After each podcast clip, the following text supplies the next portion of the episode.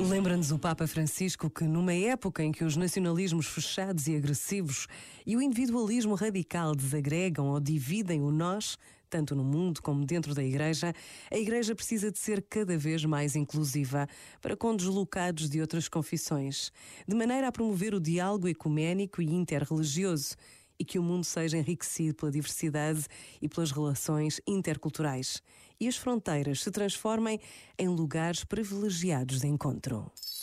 Este momento está disponível em podcast no site e na app.